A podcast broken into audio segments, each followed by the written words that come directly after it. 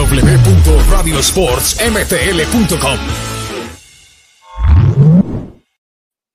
Hola, ¿qué tal? Un saludo especial y bienvenidos a Radio Sports, emisión semanal, como siempre conectado a través de nuestras plataformas digitales en arroba Radio Sports Can en Twitter. No hemos podido cambiar el tema en el tema de Instagram, eh, cambiarle la sigla MTL por Can porque pues estamos cubriendo casi toda la liga y todo lo que corresponde a los equipos de la Major League Soccer por todo el país. Vancouver, Toronto, Montreal y por supuesto los ocho equipos de la Canadian Premier League y también la selección canadiense de fútbol y lo que también sucede en otras actividades deportivas en el país. Gracias a todos los que están conectados con nosotros y hoy me acompaña Miguel Roberto Martín. Hola Miguel, ¿cómo estás? Hola Beto, ¿cómo estás? Espero que estés bien y bueno, aquí contento con el invitado de hoy y sin más que decir, si quieres nos vamos directo con él. Claro que sí, vamos a ir directo con él, no sin antes decirles que no olviden visitar www.radiosportsmtl.com, ahí están también todas las participaciones de los colaboradores y demás que hacen parte de nuestro proyecto. Bien, eh, bueno, sí, como lo dice usted, vamos a arrancar con el invitado inmediatamente porque mm, es un jugador español, otro representante más de esta colonia hispanohablante que está en Canadá, 24 años, muy joven y pues viene a dar un aporte importante a un equipo que en este momento es eh, líder del campeonato con 24 puntos de la Canadian Premier League, Miguel. Y sin más detalles, pues lo dejo a usted que lo presente. Bueno, no, un placer para, para Radio Sports tener con nosotros a Roberto Alarcón del Calvary uh, FC. Uh, como decías, eh, un defensa español. Y bueno, bienvenido Roberto. Oh, bueno, muchas gracias a todos por la presentación y vamos a ello.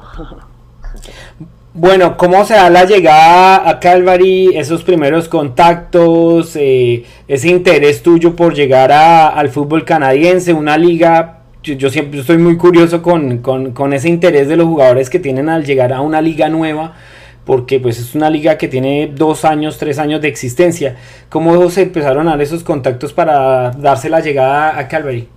Oh, bueno, pues yo estaba jugando en Rumanía y antes de jugar en Rumanía yo jugué un año en la USL en Estados Unidos y tuve un entrenador que es muy amigo de, de Tommy y bueno, eh, justamente coincidió que Tommy me estaba echando el ojo, que mi entrenador me conocía ya, pues bueno, Tommy se puso en contacto conmigo, me, me contó sobre el proyecto y sobre planes de futuro que tenía en la Canadian Premier League y bueno, pues acepté el reto y con muchas ganas.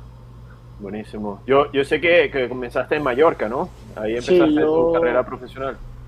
Yo jugué, hice la academia, toda la academia ahí de junior en, en Mallorca, en mi isla, y bueno, tuve la suerte de dar el salto a, al segundo equipo y bueno, también hice una pretemporada con el primer equipo cuando estaba en primera división. Y bueno, eh, sí, para mí fue un paso también importante en mi carrera. Roberto, sí, Miguel.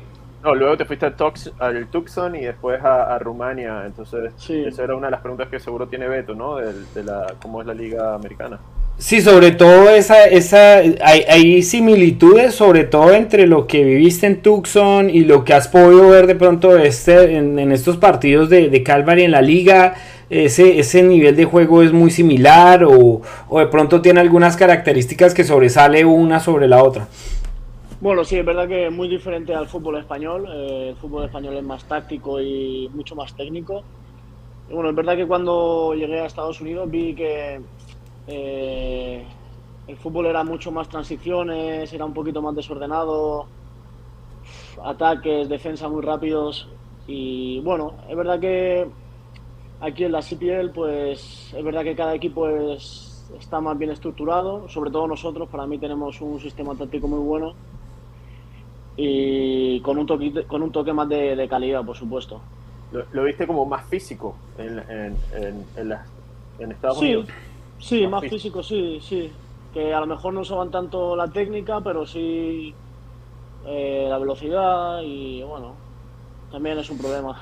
¿Y hace cuánto llegaste a, Calgary? Bueno, eh, yo creo que me estoy adaptando muy bien porque los compañeros me están ayudando y bueno, tengo la confianza del entrenador y, y bueno, eh, me estoy sintiendo bien, la verdad, no, no me está suponiendo nada un problema y, y bueno, deseando ya poder ayudar al equipo al tope. De esas características que tú tienes, Roberto, como lateral derecho, eh, ¿cuáles puedes decir que sobresalen y, que de pronto tienes esa ventaja sobre los demás? Explosividad, un buen, eh, un buen marcaje en el tema defensivo, o eres un jugador un poco más de, de, avanzada, más ofensivo también, que puede explotar las bandas. ¿Cómo te consideras tú en ese sentido? Eh, yo me considero un jugador muy técnico, con el balón en los pies, pero también tengo esa punta de explosividad que, bueno, que, me, que me ayuda y se me hace un poquito más fácil ir al ataque. Y, bueno, sí, me considero bastante ofensivo. Eh, más ofensivo que defensivo, podría decir, pero, pero bueno, estamos intentando, intentando mejorar de las dos todavía. Pero sí, yo me considero un ataque ofensivo, que le gusta combinar mucho, tirar paredes, llegar línea de fondo, sacar centro. Y también a la hora de defender en uno contra uno eh, es bastante complicado que me puedan superar en la marca, pues me considero bastante explosivo y siempre suelo estar bien colocado. Bien. Uh, como sabemos, eres defensa derecha, ¿no? Y, pero eh, debutaste contra Ottawa el fin de semana y te pusieron por el lado izquierdo. O sea, que eres un jugador que se adapta a, la, a lo, que te, lo que te exige el técnico en el momento que sea, sí. ¿no? Lo que el entrenador necesite, si cree que yo puedo ayudar al equipo, voy, voy a estar ahí. ¿Cómo ves al equipo? ¿Cómo ves a Calvary? Eh, Calvary lo veo un equipo bien organizado, la verdad con un buen cuerpo técnico que sabe lo que hace y lo que quiere. Eh, creo que nuestro objetivo es, bueno, eh, quedar lo más alto posible, por no decir quedar campeones. Y, y bueno, la verdad que sí que me ha sorprendido porque hay un toque, hay un toque de todo. Hay madurez, hay experiencia, hay muchos jugadores que han jugado en el extranjero, en internacionales también. Y bueno, yo creo que es un equipo con, con balance. Y bueno, aportar mi, granito de arena ahora que, puedo. dentro de la nómina de Calvary no hay mucho latino, usted me corrige, eh, eh Miguel, eh, con respecto a pues a hispanohablantes. Eh, está José Escalante, por supuesto, y Sergio Camargo, que pronto habla un poco español. Si no estoy mal, son los únicos dos. Eh, ¿Cómo te has relacionado pronto con ellos? ¿O de pronto también ha, sido también fácil adaptarse a, otro tipo de jugador que con el cual en, el ambiente, en, esa, en ese amiguismo dentro del, dentro del camerino, pues eh, se da la adaptación más fácil también con el tema del inglés? ¿Cómo ha sido ese, ese día a día? E, esas cosas que se ven al interior de un camerino que son bastante diferentes y, que uno empieza como a sentirse más cómodo porque habla de pronto José Escalante español y te sientes más cómodo ahí o de pronto, ¿por qué no? con una persona que también habla inglés. hasta Ben Fisk habla mejor que nosotros español, para que Ben, habla, no, ah, ben habla bien. Sí, pues sí. Eh, sí, sí, bueno, pues sí, sobre todo José Escalante, Ben, Sergio Camargo, eh, la verdad que sí, que desde el primer día me han ayudado en todo lo posible. Es verdad que con ellos tengo una relación un poco más, especial porque, claro, al final hablan mi, idioma. Y bueno, son más mayores que yo, entonces me, pueden eh, dar consejos y todo eso, pero sí. Eh, también, sobre todo Ben, que bueno, yo no sabía que hablaba español y cuando llegué aquí el primer día me, me contó también que había. Y, bueno, sí, la verdad que muy buenos chicos y, y no, con todo el vestuario en general, muy bien, muy bien. Todos me, han apoyado, me, me, están ayudando en todo lo posible y me están haciendo las cosas más fáciles. Y cuéntame, ¿cómo ves a Tommy Weldon Jr. como técnico? Eh, lo veo como un entrenador muy cercano con el jugador y eso me gusta bastante. Que, tiene en cuenta los 23 jugadores que tenemos en la plantilla, que trata a todo el mundo por igual eh, lo veo un jugador, con un jugador, un entrenador con las ideas claras y bueno, lo que queremos al final todos es ganar trofeos, ganar campeonatos y esa es la mentalidad que tenemos que tener. Bueno, eh, Roberto, usted tiene 24 años y voy a pasar un poco más al tema de, de, los ídolos, de los, de los jugadores especiales que pronto usted sigue y que tiene usted pronto como imagen para, salir adelante en su carrera profesional. Em, usted pues es parte también de haber vivido eh, muy joven esa gran generación del fútbol español, ¿no? Aquella campeona, doble campeona de Europa, campeona del mundo en el año 2010. Y pues a mí se me viene a la mente un lateral derecho. Hay muchos españoles. Michel Salgado, por ejemplo, un gran lateral que estuvo en el Real Madrid. ¿Cuál es ese ídolo español de su posición que le atrae o que le, que le ha gustado bastante durante su carrera?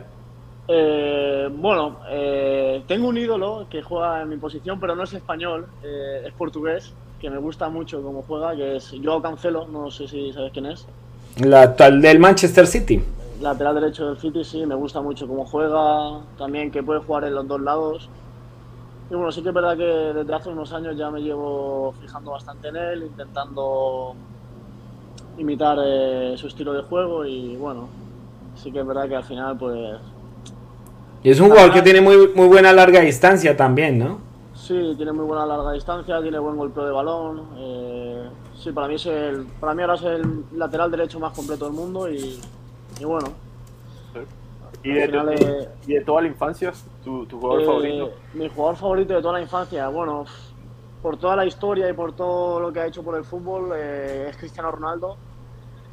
Porque, bueno, al final y al cabo, es que no juego ni su posición, pero lo admiro bastante porque ha roto todos los récords, eh, está en lo más alto y, y bueno. El, el, tema de la adaptación a Canadá, ya de pronto en el día a día del país en general, de, de vivir en una ciudad, eh, te han comentado ya el tema clima, te han comentado el tema cultura, adaptación. Eh, ¿qué, has podido pronto averiguar de ese, de ese otro panorama? Porque muchos dicen, ah, es que llega un equipo de fútbol y listo, el jugador de fútbol llega, se pone la camiseta, eh, es un profesional porque va a representar al equipo, pero detrás de eso hay un montón de, de situaciones y circunstancias bastante particulares como a la adaptación de un idioma, la adaptación a una cultura, la adaptación a un estilo de vida completamente diferente al que se puede vivir en Europa. Sí, bueno, eh, yo justamente soy de Palma de Mallorca, ¿no? Que es un sitio que es para la playa y, bueno, para ir en verano. Y bueno, aquí me han comentado que en invierno sí que es verdad que se pone a menos 20, menos 25. No sé si estoy preparado todavía para eso, pero bueno, vamos a ver cómo lo llevamos. Y bueno, por el momento los días están, están muy bonitos, eh, ahora está haciendo bastante calor. Y bueno, eh, también en, la distancia, ¿no? En el país, como si te das cuenta, tu primera convocatoria que fue contra Ottawa es viajar de una ciudad a otra y son 5 o 6 horas de vuelo, nada más para un partido. Eh, sí, sí, la verdad que, bueno, yo desde chiquitito ya, pues, como al vivir en una isla, he viajado mucho para jugar a fútbol. Pues justamente en Mallorca, pues, y cuando estás jugando en el segundo equipo, tienes que coger avión cada dos semanas porque es imposible ir de otra forma. Y estoy bastante acostumbrado al tema aviones y todo eso, pero sí que es verdad que es un poco impactante tener que viajar cinco horas para, para un partido, eh, para sí, un partido en la misma, en el mismo país. De liga. sí, eh, pero bueno, la verdad que el club en eso tiene una, muy buena organización. Eh, cumple con todas las necesidades que necesita el jugador y bueno, contento, la verdad. Dentro de esa organización, sí, Miguel, tienes Ah, le iba a preguntar qué le parece Spruce Meadows como, como, el, como el campo. Eh, bueno, sí, eh, para mí tenemos un estadio bastante bonito. el otro día cuando vi el partido contra Edmonton había bastantes fans. Eh, tenemos bastantes campos para entrenar bien cuidados. sí, al final cumple, cumple con todo lo que necesita un jugador de fútbol para, para el día a día. Y dentro de la organización como tal, eh, porque como vuelvo y repito, son clubes muy nuevos en este sentido de, organizar una estructura administrativa y digamos en general del club, ¿cómo lo has visto? ¿Comparable fácilmente a, equipos de Europa o están un poco más a la vanguardia de ese tipo de, situaciones? Oh, bueno, yo para mí me ha sorprendido bastante. Por ejemplo, es verdad que cuando yo estaba en Mallorca es verdad que ellos tienen una organización diferente también, muy buena, pero por ejemplo te podría decir que, que bastante mejor que la organización que teníamos en Rumanía, en mi último equipo, por ejemplo. Eh, se preocupan por todo, por el más mínimo detalle, para que el jugador esté cómodo y, la verdad que para mí está a un nivel bastante, bastante alto en el tema de organización y, eso es bueno escucharlo viniendo de alguien que ya ha tenido la experiencia de, Estados Unidos, de España y de Rumania, ¿no? Y saber que, la, que la liga está ah, llegando a esa expectativa de los jugadores que vienen de fuera. Sí, sí, sí. Completamente, sí. El tema de organización, de estructura, de todo. Tanto aquí, tanto aquí como en Estados Unidos también me sorprendió bastante porque era League One y yo iba con un poquito de miedo de a ver cómo y al final también me sorprendió mucho y aquí pues igual, eh, no tengo ninguna queja con nada y muy contento.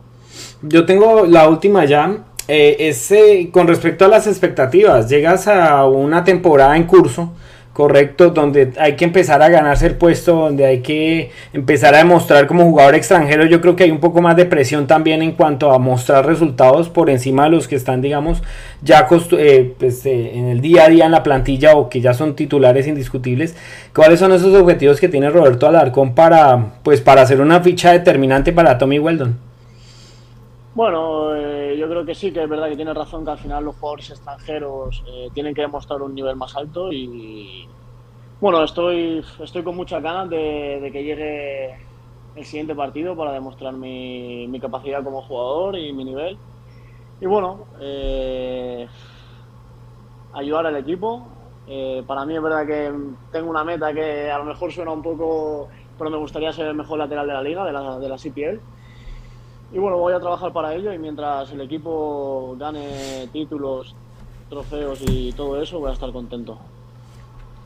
El contrato fue multianual, ¿no? No fue un solo año. Entonces, sí, eh, fueron... verte el próximo año también. Bueno, sí, está bien, porque tienes buenas expectativas. Quieres ser el mejor lateral, eso es. Sí, yo he venido aquí para. Uh, para crear un impacto ¿no? en, la, en la CPL y, y que, bueno, al final o no, pues pueda, pueda demostrar al 100% el jugador que puedo llegar a ser. Y yo creo que Tommy y Calgary me daban todo lo necesario para, para eso y bueno, pues aquí estamos. Pues claro, yo, yo como fan de la caballería, esa es la mejor respuesta que puedes haber dado. ya, ahí, ahí, dejo a Miguel emocionado usted, Roberto. Ya, ya lo, ya lo dejó listo. Pues Roberto, de verdad, gracias por este contacto que has tenido con nosotros. Gracias de verdad, muchos éxitos en esta, mm, en esta experiencia en la, en la Canadian Premier League. Y bueno, es otro embajador hispano, hispano que está aquí en la liga con nosotros. Y, bueno, esperamos de verdad que sea de bastantes éxitos y cosas muy buenas en, en esta temporada. Así que muchas gracias por la invitación. Muchas gracias por todo y bueno, eh, esperando veros pronto en el estadio. muchas gracias. Claro que sí. Todo lo mejor, ¿eh? todo lo mejor, gracias. Gracias a Roberto Alarcón, entonces, eh, defensor derecho, defensor eh, la, de nueva contratación del Calvary de la, de la Canadian Premier League. Mm, interesante lo que dijo al final. El, hombre viene con buenos, con buenos propósitos para es que es difícil, Miguel, difícil, no es fácil eh, adaptarse a un equipo en plena, en plena competencia, ¿no? Porque llega con, esa, con ese plus de, de, tener que obligatoriamente aportar. Porque pues si llegara la si llegara la pretemporada y de pronto sí, pues no, no le da el ritmo, vaya y venga. Pero ya con la competencia andando, eh, hombre, más peto para un extranjero es mucho más complicado también. Y sobresalir, porque es un equipo que está haciendo las cosas bien ahorita, y al hacerla bien el equipo es que los jugadores están bien, ¿no? Pues ha estado de, primero ya por las últimas cuatro jornadas.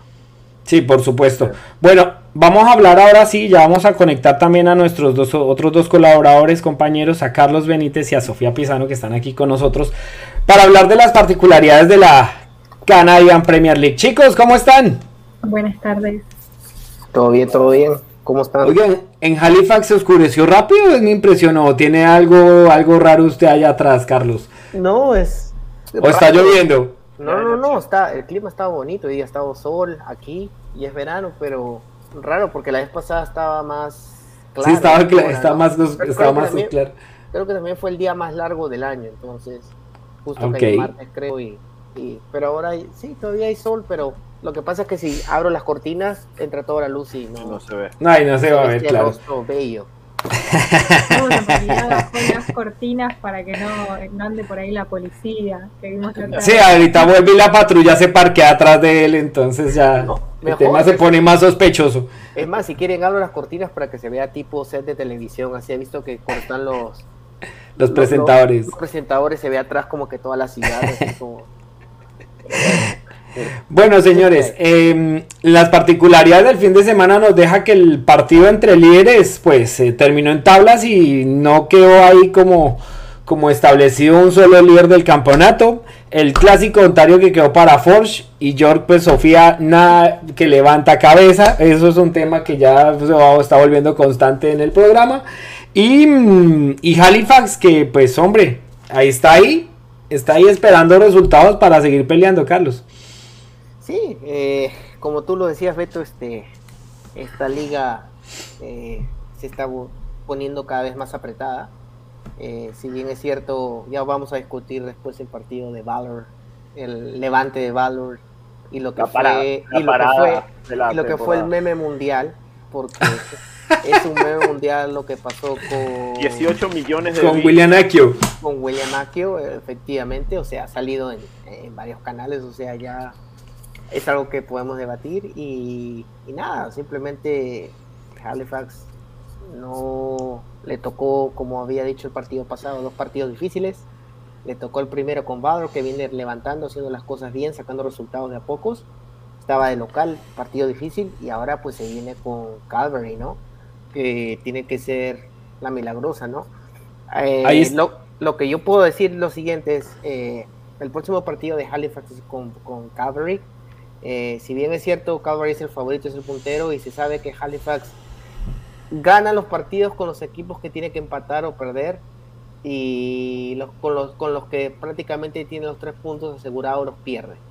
Entonces, hmm. yo la verdad que tiene un juego tan inestable. Yo sé que Calvary es favorito. Yo la verdad que no sé cómo va a pasar ese partido, pero Calvary claramente está jugando muy bien, pero ya sabes, me apelo a la inestabilidad de, Halifax, de esa inconsistencia de fútbol que tienen actualmente.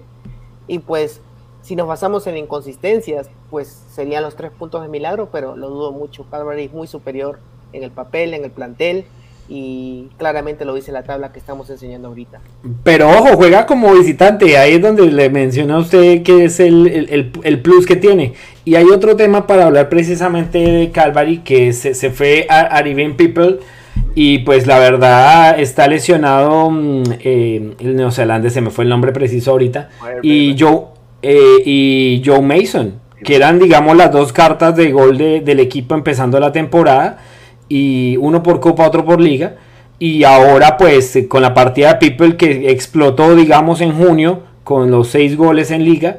Pues eh, que hay Calvary, sí, es un equipo, digamos, en sus líneas muy, muy bien, muy bien estructurado, muy sólido en, su, en, su, en todos sus sectores del campo.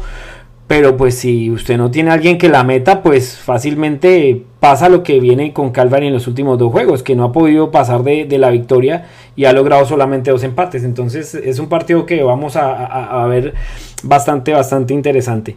¿Qué decir de este tema de Valur, chicos? Ustedes que lo están siguiendo, ya vamos a hablar por supuesto de la particularidad que nos dejó William Akio, que yo no entiendo la verdad qué fue lo que pasó. El hombre pensó que estaba, a cualquiera le puede pasar un lapsus, ¿no? Habla uno cosas a veces que, que piensa uno después, oye, qué incoherencia la que dije. Pero, pero es que fue en cuestión de segundos y es que era un gol, era un gol, ya, era el, era el 1 a 0 y, y, después sufrió un montón Valur para ganar el partido, porque de hecho terminó marcando el gol al minuto 80 y pégale casi 84, 85 del partido. Sí, eh. según Nakio, él chutó al, área, al, al, al arco, según él. Pero ¿cómo va a chutar al arco si la rechazó? La sacó de la raya. Riggy ya estaba dentro del arco. Riggy estaba dentro de la net. O sea, el arquero estaba vencido. El, arquero estaba vencido. No había nadie, no había ninguna no había ningún jugador presionándole al costado, ni, ni, ni un jugador enfrente para decir, bueno, le pega era simplemente darle como que un, o sea, no sé qué, porque la revienta, pero la durísimo. no, es que la sacó al lateral. La saca, pero es que eso es lo que yo digo, o sea, tú como estás ahí, solamente la empujas hacia adelante, pero él, él se ve claramente como el, el, perfil interior del pie la saca, o sea, eh, no sé qué quiso hacer. No sé si. quiso rematar para mí? para mí quiso rematar y a la vez decir este es mi gol. Pero pues, bueno, pero pues yo lo meto de frente, sale. Bueno, le salió mal, sí, total. lo que él dice en su declaración, dice que él lo que hizo fue chutar y ya, y lo quería poner como de un, de un lado en el arco, pero lo que- No. No, esto es muy canchero. balón- No, no, no. Estaba adentro. Él sí, o sea, yo le creo a Akio que él ha querido rematar, él ha querido meterla. ¿Ha, ha visto esos goles cuando ya está en la línea y el arquero, pum, la- el, digo, el, el jugador la revienta la net con fuerza? O sea, como él ha querido. Con rabia. Con rabia. Él ha querido hacer eso y pues le salió el tiro por la culata y es blooper mundial. Pero, pero creo que si había VAR, el gol valía, porque la Ah, sí. pasó, pasó- No, el gol era válido. El gol era válido. Ese gol No, el gol era válido. Estaba Sí, pero hay O sea, que darle gracias a. Akio. Hay que darle gracias a Akio que, a- que ahora la CPL se conoce en el mundo. Exacto. Claro, pero, pero tampoco para, tampoco para bien, ¿no? Cabe anotar, porque después de ir en esa liga Yo sale la gran famosa frase Mbappé Liga de Granjeros. Yo No, de WhatsApp igual, igual pobre está, está bastante deprimido, eh, por lo que No, pasó, ha dado las supuesto. declaraciones, eh, está como súper apenado con el club, con todos, y, y deprimido en sí porque Mira. se mandó. Pero bueno, yo, yo siempre digo lo mismo, miremosle la parte llena del vaso y miremos que se hizo un blooper mundial, que se viralizó por todos lados, que quizás Sí. le da más ojos a la CPL, entonces hay que mirarlo por ese lado siempre. Mira, yo te digo otra cosa. eh, el resultado son los tres puntos para Valor. Yo te digo que si ese partido hubiera sido eh, victoria para, Halifax, o hubiera sido un empate, el- la burla hubiera sido mayor y con cólera. O sea, tienen tres puntos en el bolsillo. Valor ganó el partido, pero si el partido hubiese quedado perdiendo y el resultado a favor de Halifax, ahorita el discurso hubiera sido diferente. No hubiera sido tomado con broma, hubiera sido como que la, la penalidad hacia Aki hubiera sido peor. Entonces, él tiene la suerte de que Valor aseguró los tres puntos y ganaron, porque si no, ahorita estuviéramos hablando de otra cosa. Mira, mira, ¿Cómo me va a decir, cómo me va a decir usted que iba a patear al frente del arco si es- claramente lo pateó al lateral? No, señores, Por Eso no. te digo, perfil. Eso fue lo que mira, mira A el mí, perfil del a mí sí me disculpan, me disculpan ustedes tres, pero venga, no, por favor, es que es claro. Mira, mira Mire, el mismo Ricky, es que, mira eh, la cara Mira la Mire, de Ricky era gol, pero es que vea, Mira, mira. ¿dónde me hizo? No, no, no, no, no, no, no. No, no, no, no, no, olvídense. No, eso, eso no, no, no, no, no, no, no. Qué pena con ustedes, pero él no pateó al arco. No, es que hasta, hasta, hasta tratando de hacerla a las malas, la mete. ¿Cómo es el narrador argentino? ¿Para qué te traje? Para que, esa es un para que te traje de esos épicos, sí.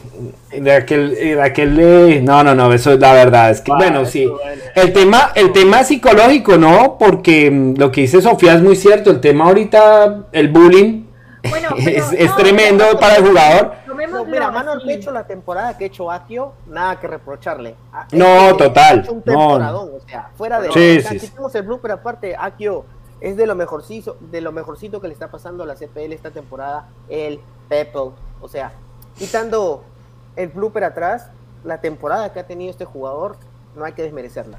No, total, no, total. Pero, pero ahí el trabajo que tiene que hacer eh, Dos Santos, que es el técnico de Valur, con, sobre todo con el jugador de no bajarle eh, el trabajito de la cabeza para no bajarle la moral, eh, va a ser un poquito bravo y más que todo porque hoy en día estamos en un mundo tan digital que él fácilmente puede coger su teléfono y va a recibir miles de mensajes, ah, te volviste viral pero por una payasada. Entonces eh, es un tema que el jugador tiene que aprender a manejarlo con mucha madurez y sobre todo que esté bien arropado el cuerpo técnico y, y que le dé la confianza que salga y de pronto el otro partido ahí hace dos goles y se va y se desquita y ahí sí le pega con rabia de frente al arco para, para evitar sospechas pues y que no le vuelva a pasar lo mismo. Cuando, cuando haga el gol ese seguramente se saque esa mochila de encima que va a estar cargando por un tiempito, creo yo. Eso sí es fijo. Y Ni las pichangas, o sea, en Perú le decimos unas pichangas a, ¿cómo le dicen caimanera? ¿Cómo le dicen en Las Argentina? caimaneras, las caimaneras. Ni en eso, o sea, te lo digo yo, o sea, como que ni en eso, o sea, tampoco. Pero bueno, No, es que Son co- como, como, son cosas dice fútbol. Y ajá. son cosas de fútbol y el fútbol te da revanchas, ya le va a tocar de nuevo su revancha y, a lo Así mejor nos da una poesía. Para for- Tiene todo el apoyo del club, de los entrenadores, de todo. Entonces, al tener eso, yo creo que está bien respaldado y es sumamente importante. para fortuna de su equipo ganó. Eso, eso, eh, la, la, cosa hubiese sido más crítica si el partido hubiese terminado 0-0 o perdiendo de pronto en el último minuto Valur, ¿no? Contra Halifax. o 1-0, que pierda 1-0. por una. Exacto, entonces hubiera sido, hubiese sido un tema mucho más complejo para el tema de Valur. Pero vamos a hablar ya un poquito, saliéndonos un poco del hecho del fin de semana de la liga, de este equipo, de esta racha, porque tres victorias de, de Valur y ¿Quién fue el de los tres que me había dicho que Valur se iba a meter feo, feo, feo en la tabla? Ahí levantó la mano. Sí, señor. Esa se la doy toda, amigue, porque, porque realmente Valur, usted fue el que dijo cuando hablamos de los famosos cuatro que si estaban listos, que había un trencito, esto, lo otro. Usted dijo, yo le meto mis monedas a, a Valur. Y hombre, está demostrando realmente que, que, ya Dos Santos encontró un balance en su equipo. Tiene jugadores muy interesantes de mitad de cancha hacia adelante. Llegó Kevin Rendon, que es un jugador muy polifuncional en su manera de jugar. Es volante de marca, puede jugar de volante ofensivo, puede jugar de volante por los costados. Le da muchas ideas también a este equipo de Valor. Junto a Akio, que como le dice Carlos, ha hecho un gran temporada. Y mm, lo de Ria y Catabolo, que son dos volantes muy externos, pero que son ofensivos en, esa, en, ese, en ese estilo que, que quiere implementar Valor. ¿Qué decir de este equipo? Porque viendo, viendo al resto, pues eso no es como el tercero que está mejor jugando en este momento en la liga. Yo creo que con, justamente con esos ingresos, eh, Daniel, eh, Kevin Rendón, eh, afianzaron el equipo y lo afianzaron para bien, porque Valur era un, un, grupo, un plantel que tenía un partido excelente y el otro partido eran todos jugando individualmente y era como nosotros lo llamamos la montaña rusa, un día bien, un día mal, un día bien, un día mal.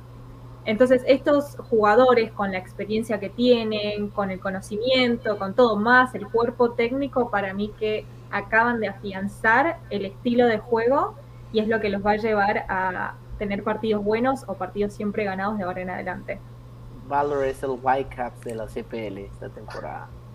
No, pero mire, no, no digan nada los Whitecaps que vienen de perder con Minnesota en MLS, ya vamos a hablar de eso también. Pero le estaban levantando, o sea. Sí, sí, sí, sí. sí. So, Valor es el Whitecaps, ¿y cuál es el que es Uruguay de la CPL? Forge. Forge. Nunca lo ven por muerto. Nunca es por muerto Forge. nunca es por muerto Forge. O sea, Forge te saca petróleo de, de la roca. Carlos, ¿qué, ¿qué, qué, decir de este Valur? Realmente usted que estuvo pendiente por el tema de Halifax, eh, ¿qué, qué, qué, qué particularidades se pueden sacar que, que, se hayan visto diferentes del Valur de, la famosa montaña rusa antes de las tres victorias? Sí, mira, yo te digo que este Valur es muchísimo más ordenado, eh, es un equipo con oficio.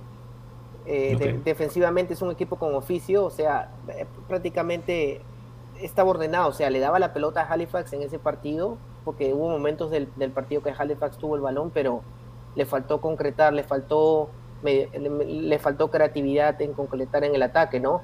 Eh, Summer Salter, que es el, delantero que está tomando la batuta de meter goles, estaba, eh, se perdió el partido porque está, le sacaron tarjeta roja el partido pasado y se lo perdió.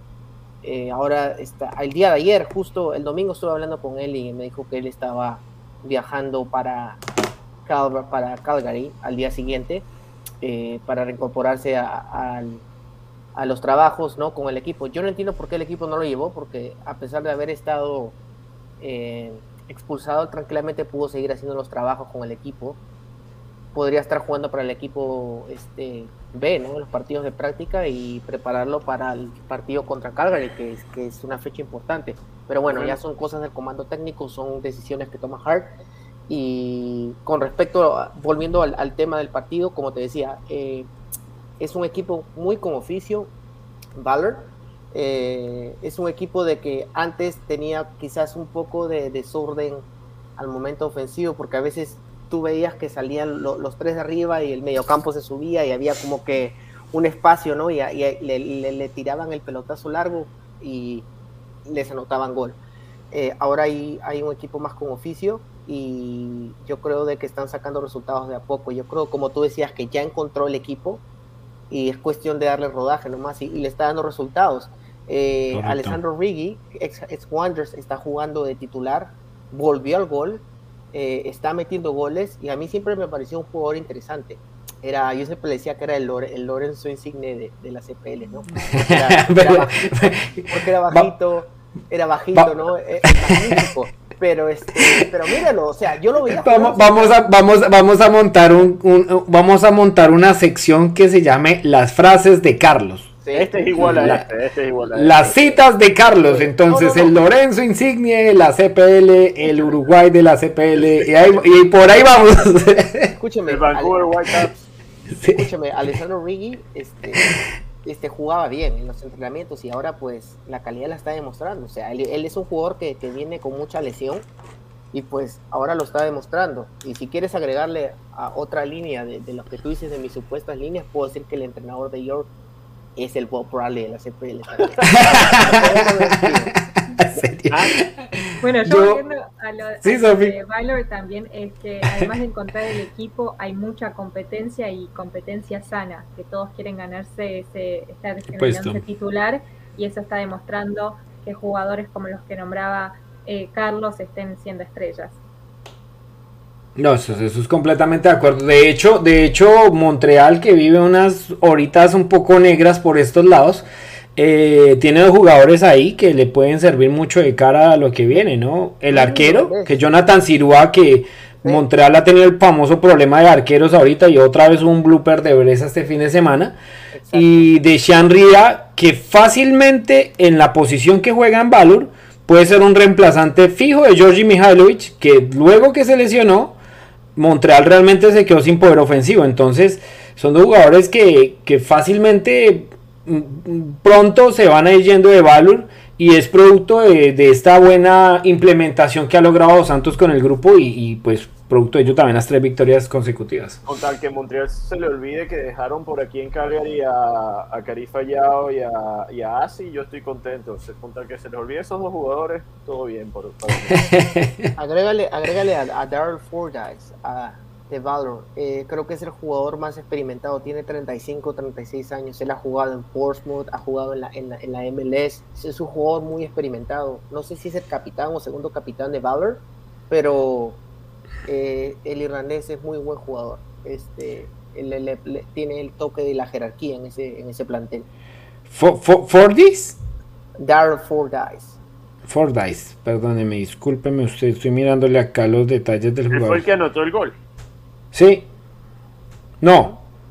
No, el gol fue. Ah, no me aparece aquí. No lo tengo acá. Pero sí, sí fue el del gol. Sí fue el del gol. Sí, sí, sí, sí, correcto. Bueno, con esa victoria Valur se pone. Ahora sí va a poner la tabla. Eh, con ese resultado, Valur se pone quinto. Oiga, todavía ese, ese, ese, ese, cuarto lugar está más calientico. Está interesante ese, ese quinto lugar de la. Está interesante. Parece pura, pura eliminatoria sudamericana. El, puesto de puesto del, del, del, último la última casilla directa a clasificar a finales está con Forge cuarto con 20 Valur que pues ganando estos tres de pegó una como impresionante eh, en la tabla con 19 hace tres fechas estaba ante penúltimo estaba séptimo antes de, de la debacle de York en la tabla. Y mm, Halifax está ahí con 17 yo creo que ya desafortunadamente para los intereses de Georgie y Edmonton les queda poco, poco, poco margen ya para soñar con algo. Y también su rendimiento pues no es el ideal, aunque ya vamos a hablar un poco de Georgie y de Forge porque viéndolo, viendo los apartes del partido pues tampoco es que George haya, haya eh, eh, dicho venga, gáneme el partido, no, trató de salir a jugarlo, eh, pero hay un tema también Sofía de, eficacia con respecto a, a, a que pues en momentos cuando tienen que meterla a Lisandro Cabrera, pues desafortunadamente se le cerró el arco, se comió un gol debajo del arco impresionante en el primer tiempo, en el primero y segundo tiempo, y, pues Forge aprovechó también los, ¿cómo se dice eso?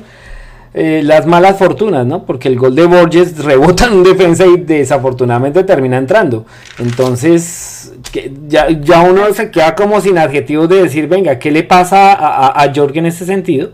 Y Forge, por su lado, aprovecha una victoria clave luego de dos derrotas consecutivas para acomodarse en esa famosa cuarta casilla y asegurarla por lo menos durante esta semana. Bueno, hablando de lo de, lo de York, eh, al principio creíamos, o por lo menos el podcast pasado, creíamos que le estaban haciendo la cama a los jugadores, al entrenador, que ya estaban desanimados. y yo creo que se vio un York completamente diferente este fin de semana que pasó. No sé si tiene que ver con las nuevas incorporaciones y que se siguen incorporando jugadores. Acaba de firmar eh, Dos Santos eh, y siguen viniendo jugadores que crean esto que pasó en Valor, esa competencia sana, porque tenés jugadores, todos los delanteros de Rosario, que es un delantero o once titular, yo creo que indiscutible, empieza en banca y bueno, esa eso que nombramos siempre, la competencia sana entre ellos, em, pero el gol no se les da y bueno, la estrategia de juego yo creo que Martín Nash todavía no la replantea, entonces eso también perjudica que el resultado no llegue. Pueden hacer un buen fin de temporada, creo yo, de acá lo que quede un buen fin de temporada, pero no sé si van a poder llegar a estar en esos cuatro porque tienen que de acá en adelante ganar todos los partidos matemáticamente hablando y está complicado. No, otro tema que a mí no me ha cuadrado y yo realmente tiene a Cabrera de Rosario, eh, acuérdame más delanteros, eh, eh, Mateo Hernández, que pues fue, Max Ferrari, y viene a contratar dos más, porque contrató a Kevin Dos Santos, un portugués de 22 años, y el otro es un chico que estaba, un australiano de 20 años, Luis Larry Latancio. Y uno Venga, o sea, me sale el, defensores, perdón, no dije nada.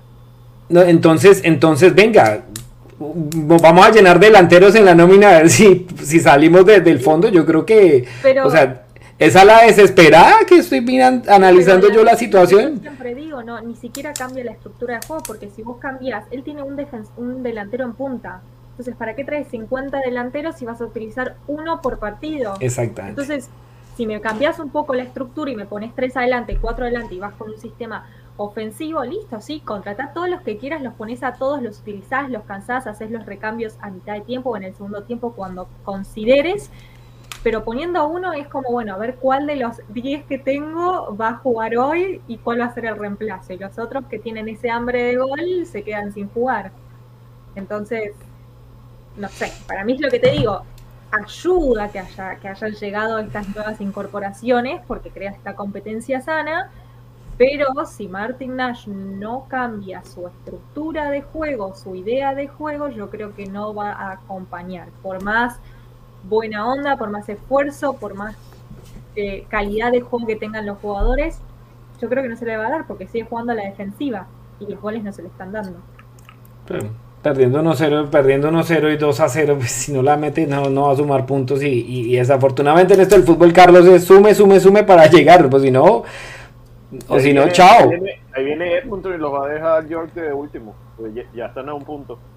Pues de hecho Edmonton que pierde con Pacific 3-2, casi hace la épica al empatarle porque iba perdiendo 3-0, cambiando de partido, pues hombre, por poco va y suma un punto que, le da esa moral aún más a un equipo que pues todos ya sabemos su realidad, pero que sigue luchando con lo que tiene y al menos muestra pues morir con las botas puestas. Siempre le hemos mencionado y sobre todo en los últimos programas que eso es lo que ha mostrado Edmonton a pesar que su, su nivel en general del equipo pues es muy por debajo de lo que se ha visto en, otros, en otras escuadras y está más arriba en la tabla de posiciones.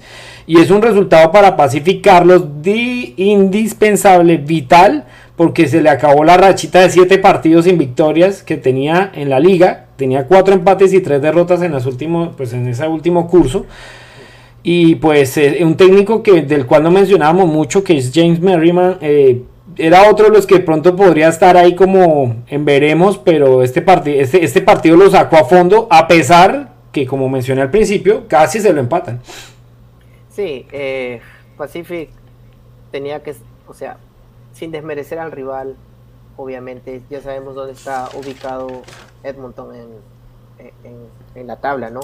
Eh, tenían que sacar los tres puntos, jugando mal, jugando bien, pero tenían que hacer respetar la casa por la necesidad que venían de la sequía de victorias. Entonces, eh, Merriman planteó el partido a lo que salga, jugando bien, jugando mal, pero tenemos que ganar y pues se ganó al final. Como tú decías, eh, si hacían la heroica hubiera sido una historia diferente, pero ahora más o menos se está ajustando la tabla. Ahora, eh, yo no sé con quién le toca Pacific después. Eh, ya le confirmo. Creo que si, si me confirman el próximo cronograma de partidos, porque. Pacific. Uh, yo, yo, yo, yo, yo, sé que es un partido clave. Yo sé que es un partido clave, Eh, contra, no, juega, ah, contra Yuga el viernes, correcto, 7 y 30 de la noche, y luego le toca con Calvary de local. Exacto. Entonces ahí yo creo de que si York le saca un empate a Pacific y Calvary hace respetar la casa, yo creo Bueno, que ponen, en, la par ponen en carrera la, el cuarto puesto, me imagino, ¿no? Siempre y cuando los demás sigan robando puntos, ¿no? Este, vamos a ver qué pasa. Valor es el que viene y Forge es el que está de cuarto. Forge es el que tiene el seguro ahorita el cuarto. Estos dos partidos, estas dos fechas son claves para lo que va a ser el, el- el- el- el- el- lo que sigue, ¿no? De, de- de la CPL. Yo digo que todavía faltan muchos partidos, pero para mí estas dos fechas que siguen van a definir mucho el, el horizonte, ¿no? De una vez. O sea, los de abajo se van a ya a jugar nomás para hacer deporte, para hacer, ¿sí, no? Para mantenerse en forma. Por, por cumplir el reglamento, por cumplir el calendario, dicen normalmente. Exacto. Sí. Entonces, o se les aleja el cuarto lugar o, o vuelven y tienen vida otra vez, como que Sí. agarran el último aire. Exacto. Y yo Bueno, y sí, eh, Ahí sigue el tema del trencito de los cinco. Yo creo que Halifax con esta derrota frente a Valur y, y si de pronto se le va embolatando el tema en, en- en Alberta el, el fin de semana, pues eh, también ya entraría en ese convito los que están casi más afuera que adentro de esa lucha por el cuarto lugar, ¿no? Porque, porque está ahí bien complicado. Eh, voy a presentarles la jornada porque la tengo ya aquí casi completa. Los, las dos próximas fechas: Calvary Halifax el jueves a las 20:30 horas. Esto es hora del este. Eh, el viernes, como lo dijo Sofi, eh, York frente a Pacífica a las 7:30. El domingo 17, Ottawa frente a Valur a las 3 de la tarde, hora del este. Y hay partido nuevamente, entre, hay dos juegos entre semana nuevamente. Eh, 18-45 Forge Edmonton. Es, yo creo que ahí ese partido es el que Forge debe aprovechar de sacar esos tres puntos para aferrarse más a ese cuarto lugar. Y pues esperar resultados de Pacific para, ¿por qué no pronto arrebatarle esa tercera posición? Ya vamos a ver nuevamente la tabla con los punteros.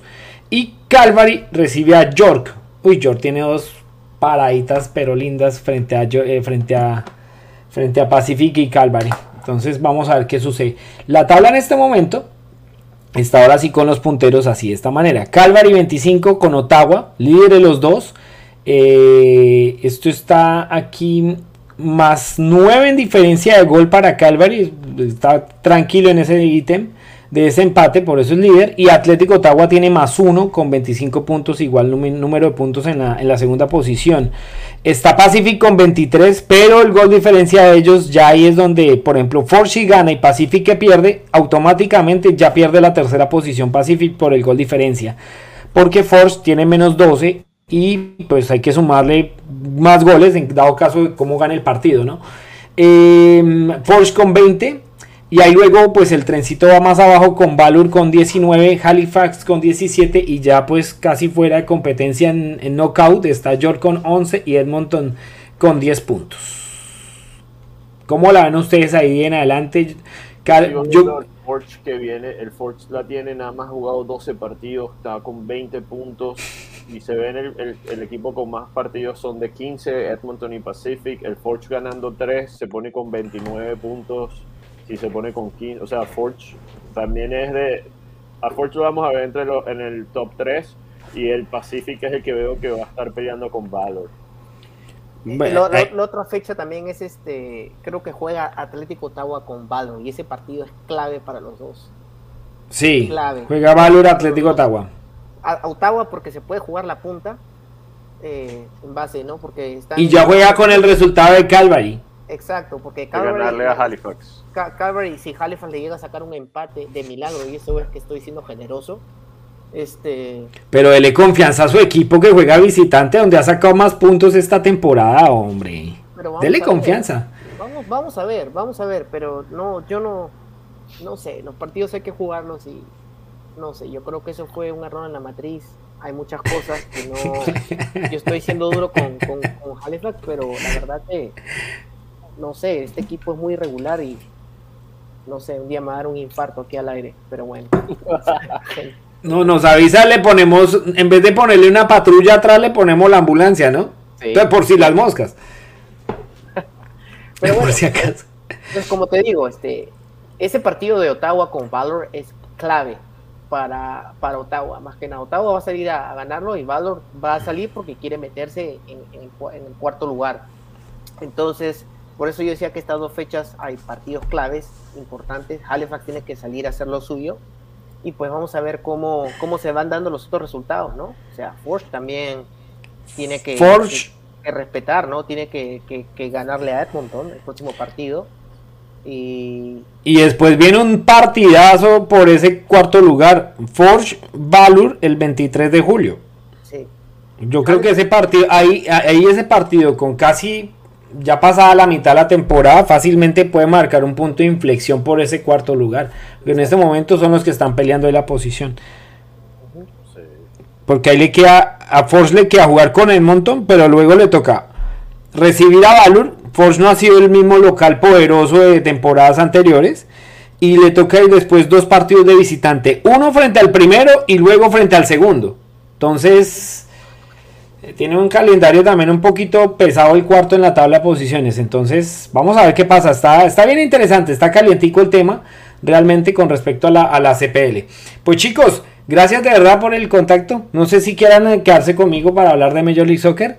Así que, porque pues hay, hay noticias y demás. Una pregunta, Carlos, porque con los dos, las dos últimas jornadas, el golazo que se ha lanzado José Escalante, ¿el cuál sería? ¿El Roberto Carlos de la CPL? ¿El, Beckham de la CPL? El David Beckham de la, de la CPL. La escaloneta. Ahí está. La escaloneta. La escaloneta. Dos seguidas iguales. ¿Eh? Dos seguidas de escalante iguales, muy bien. Dos iguales de tiro libre.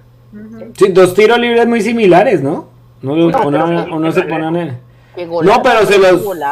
Eh, no, no, no, fueron buenos goles, pero uno se da cuenta que sabe el momento en el cual patea dónde carajos está el arquero, ¿sí? Porque es muy complicado. Uno patea un tiro libre y lo normal es, pues, tratar de enviarla como bombeadita y demás, pero él se da cuenta antes de qué movimientos está haciendo el arquero. Si ustedes se fijan en los goles, él se da cuenta muy, bien al momento de ejecutar cómo se está moviendo el arquero y por eso ejecuta.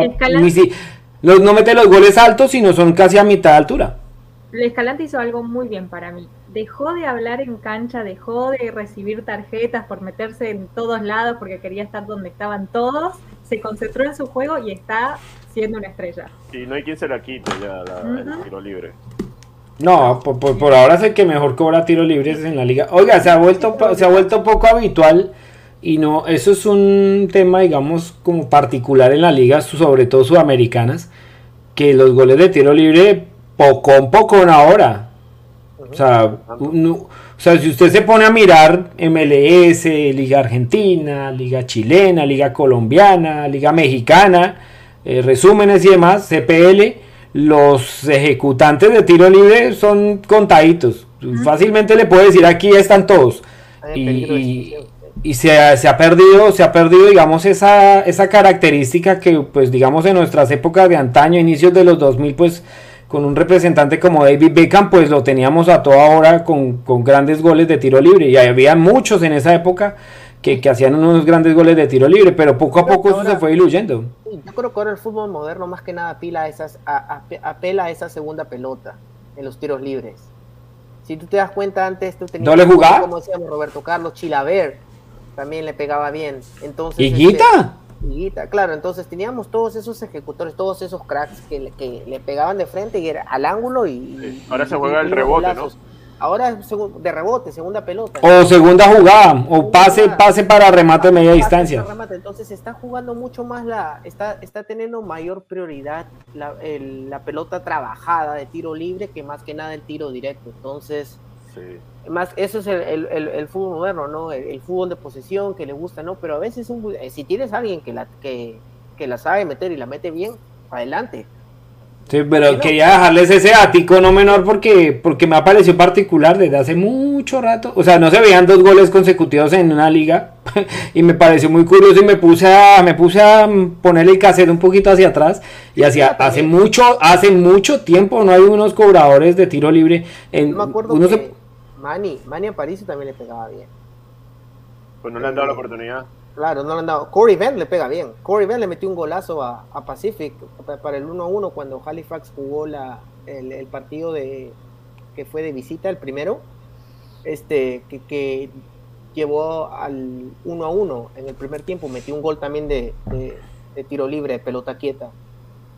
Mira, Sí, pues. ahí a Luz Dari Cañón y a Juan José Ramírez. Sí, están ahí, están ahí, con- están ahí conectados con nosotros. Sofi, pasando hacia todo y cambiando de tema, las chicas clasificaron al Mundial de Nueva Zelanda y Australia 2023, una gran actuación del equipo de Beth Priestman que pues eh, de ocho mundiales, de nueve mundiales que se van, que se han realizado, que, pues el noveno que se va a realizar ahorita, han clasificado a ocho, a ocho copas del mundo. Eh, ¿Qué decir de esta selección? Porque hace un recambio y, esas piezas que logra pues recambiar Priesman pues dan resultado y en este momento clasificaron invictas eh, sin recibir goles y pues es favorito.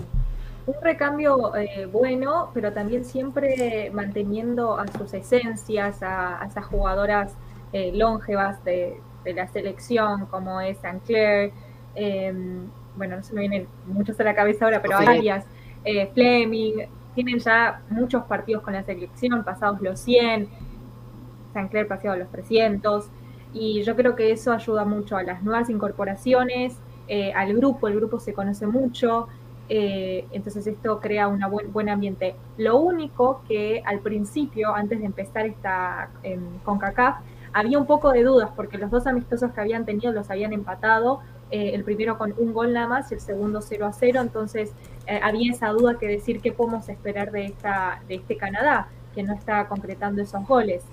Y, y, bueno, nada, por suerte, por suerte se dio y se dio de la mejor manera, primero con un 6 a 0 y así fueron eh, haciendo los goles, esos goles que tardaron en llegar. Muy merecido este ingreso a la Copa del Mundo y ojalá, ojalá ahora juegan contra Jamaica en el día del jueves. Si pasan y del otro lado está Estados Unidos y no me acuerdo quién es. El otro es el, ya- el otro yo lo tengo acá, dame un minuto te, te Es la ayudo octava eh, clasificación a un mundial consecutiva, ¿no, Sofi? Y Costa Rica. Y Costa Sí, Rica. así es. Eh, bueno, es eh, Estados Unidos y Costa Rica. Sí, Estados Unidos, que es el que ganó ya ocho veces esta con CACAF y Canadá únicamente dos, va a ser una linda final de ver entre ellos, en- entre los dos equipos. Yo creo que Canadá tiene toda la haz de ganar para llegar a esa final y también creo que Estados Unidos tiene ese mismo, ese mismo potencial. Así que veremos qué pasa ahí. Va a estar muy lindo de verlo, creo los dos partidos, las de semifinal, Canadá-Jamaica el 14 de julio a las 10 de la noche. Por supuesto hay transmisión de One Soccer en español. Así es. Eh, y mm, el otro juego es en, eh, entre Estados Unidos y Costa Rica a las 7 de la noche el mismo día. Es decir, que Canadá ya jugaría con el rival ya confirmado en la final entre Estados Unidos y Costa Rica de esta CONCACAF Gomen que como lo mencionamos da las dos, los cuatro cupos al mundial que ya están fijos entre Jamaica, Costa Rica, Estados Unidos y, y México y da un cupo al campeón de- del torneo a los Juegos Olímpicos de París directamente y el subcampeón y el del tercer puesto, el ganador de ese partido, el tercer puesto, van a jugar un repechaje para el segundo cupo a la cita olímpica en París 2024. Pues eh, es muy buen resultado para una selección que siempre está protagonista, ¿no? Yo creo que Canadá junto a Estados Unidos son las selecciones como más poderosas de esta zona de la CONCACAF en cuanto a fútbol femenino y pues eh, viene haciendo un recambio bien, bien, bien interesante. Chicos, se van, se van de partido de softball, se van de partido de todo, se van de partido de todo. Yo me quedo acá hablando de la MLS. Así que gracias y un abrazo. Muchas Adiós. gracias, muchas gracias Beto y Gracias, Beto. encantado Sí. aquí. Nos vemos la próxima semana esperando, eh, celebrando el resultado de Halifax contra Calvary. Tres goles. venga, pues antes de que antes, venga, antes de que se vayan, apuéstense alguito. Bueno, dale. Apuesta. ¿Qué quieres? Acá estamos de jueces Sofía y yo. ¿Qué quieres perder? ¿Qué quieres perder? Yo puesto a que empatan. Halifax. No, no, no, no, no, no, no, no. va- ya, ya abrió el paraguas de que empatan. Y aún una, una cerveza, este, ¿se puede mandar este por parcel cerveza? Puro, Puro Later.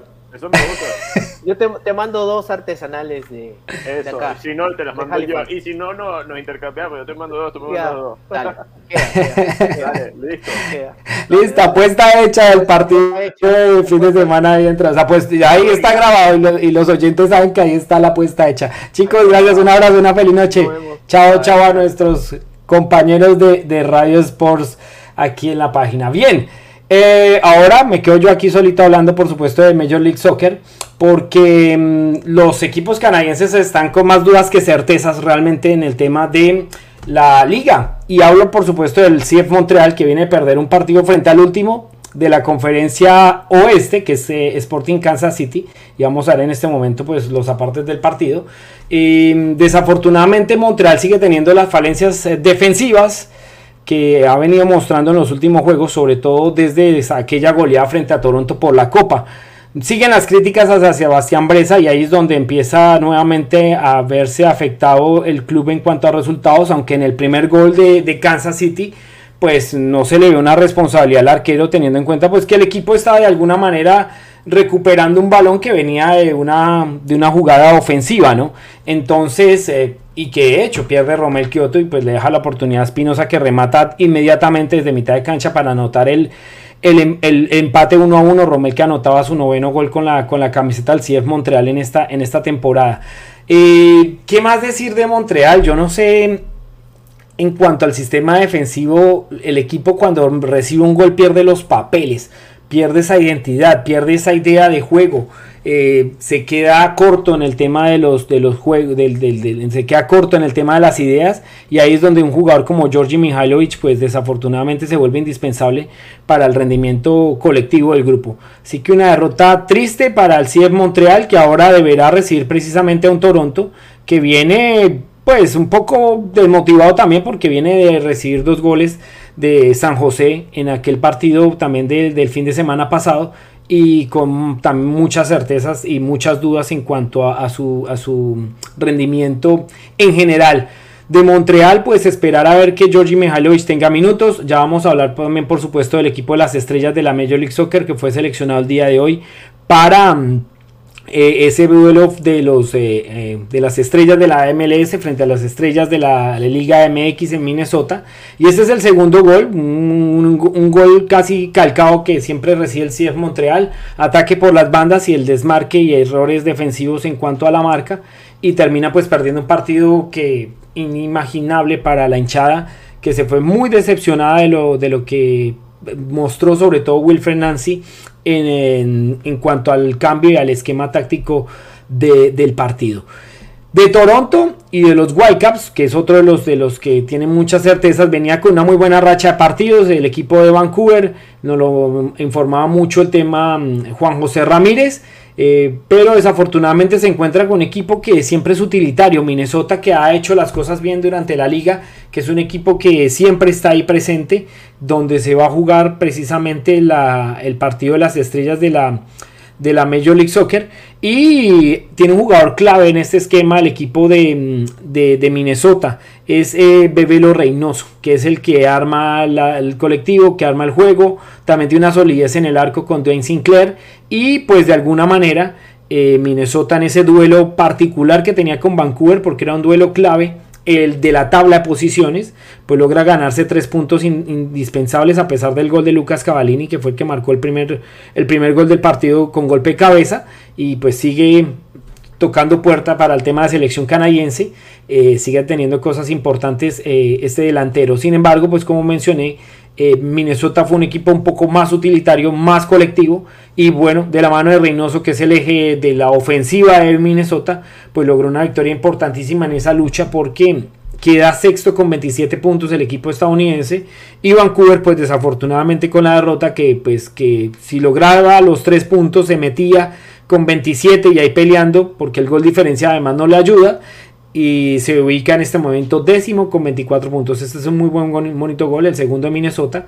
Y ya sobre el epílogo, equipo lanzado al ataque y por supuesto pues ahí superioridad numérica al contrario. Ahí llega el 3 a 1 y la victoria de Minnesota que deja a Vancouver también en este momento por fuera de la posibilidad de pelear posición de playoffs en la Major League Soccer. Una derrota eh, algo triste para Minnesota, para Vancouver que venía también muy bien posicionado en, la liga con una, con una serie de victorias importante y bueno, una derrota que lo deja bastante, bastante incómodo en la clasificación de la conferencia oeste de la Major League Soccer.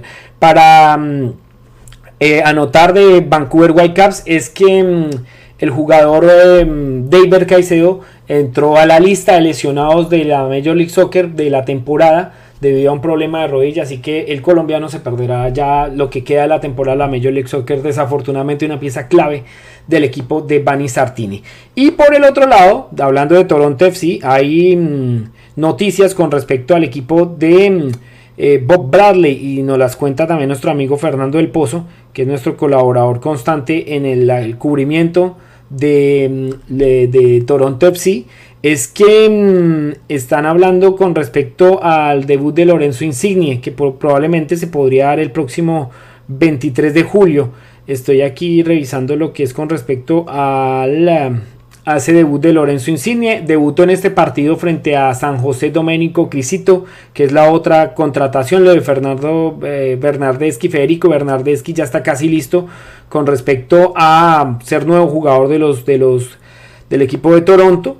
Y, bueno, una, mm, em, un, empate con sabor a derrota lo mencionó eh, Fernando en su, en su artículo, porque pues desafortunadamente eh, logra remontar el partido, venía perdiendo 1 a 0, remonta el juego, pasa a ganar con un gol de Jonathan Osorio casi sobre el final del compromiso y desafortunadamente pues eh, no se le da a Toronto que sigue perdiendo puntos indispensables en condición de local y que lo terminan alejando un poco de la posibilidad de clasificar a playoffs y ahora pues con la llegada de estos jugadores pues eh, buscar hacer la heroica para lograr hacer algo más importante. De los datos, Lorenzo Insigne ya está trabajando en solitario, se había mencionado que tenía un leve golpe y por eso no estará con, eh, contra Montreal el próximo fin de semana.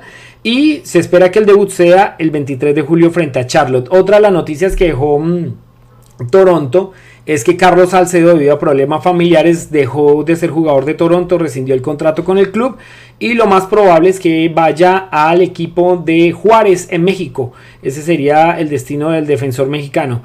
Y el otro es Mark Anthony Kay, jugador de selección canadiense, que ya también firmó con Toronto FC y va a ser una pieza indispensable de lo que querrá Bob Bradley dentro del esquema táctico de Toronto para eh, esta, mm, pues esta épica que debe hacer Toronto para clasificar a los, a los playoffs de la Major League Soccer. Puede ser una muy buena dupla Kay Bradley para buscar esa estabilidad en el primer tercio de cancha en el, en el sector de mediocampistas defensivos. No es muy alentador el tema de los, de los equipos eh, canadienses de Major League Soccer. Vancouver, como lo mencioné, ya décimo. Toronto por fuera de la conferencia oeste. Eh, este, perdón. En este momento Toronto está duodécimo con 19 puntos y está bastante lejos. Está a 7 puntos de Cincinnati, que tiene el último, el último puesto de la clasificación del este.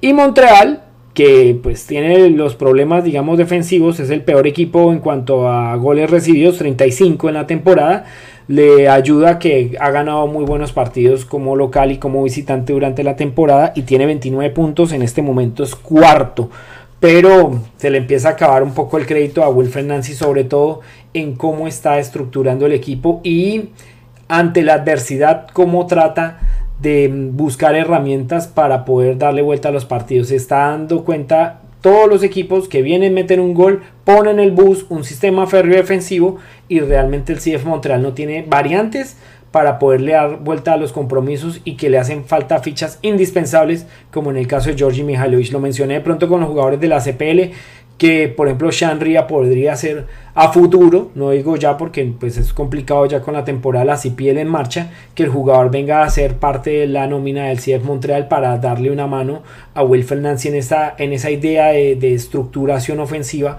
porque desafortunadamente el argentino Malcolm Miljevic tampoco ha sido esa mm, llave para un poco mm, ayudar eh, en este momento a la, solución o al trabajo ofensivo que quiere hacer el CF Montreal. Entonces veremos qué sucede. Clásico este fin de semana en Montreal, Montreal-Toronto a las 7 y 30 de la noche el próximo sábado. Y Vancouver estará jugando, aquí estoy viendo el calendario en este momento. Eh, Vancouver jugará de visitante eh, frente a Cincinnati este miércoles a las 8 de la noche en jornada que hay entre semana y también no sé si tendrá juego el próximo fin de semana domingo frente a Portland Timbers dos paradas dificilísimas para el equipo de Bani Sartini 22:30 hora del este Señores, nos vamos. Gracias por estar en compañía de Radio Sport. Gracias a todos los colaboradores que están siempre con nosotros en, en sus análisis, en sus debates, opiniones y demás. No olviden que este audio estará este podcast estará en versión audio en Spotify en minutos y no olviden también visitar www.radiosportsmtl.com. Gracias a Sofía Pisano, a Carlos Benítez, Miguel eh, Roberto Martín, les habla Alberto Mora y nos vemos en una próxima oportunidad en Radio Sports. Un abrazo, chao, chao.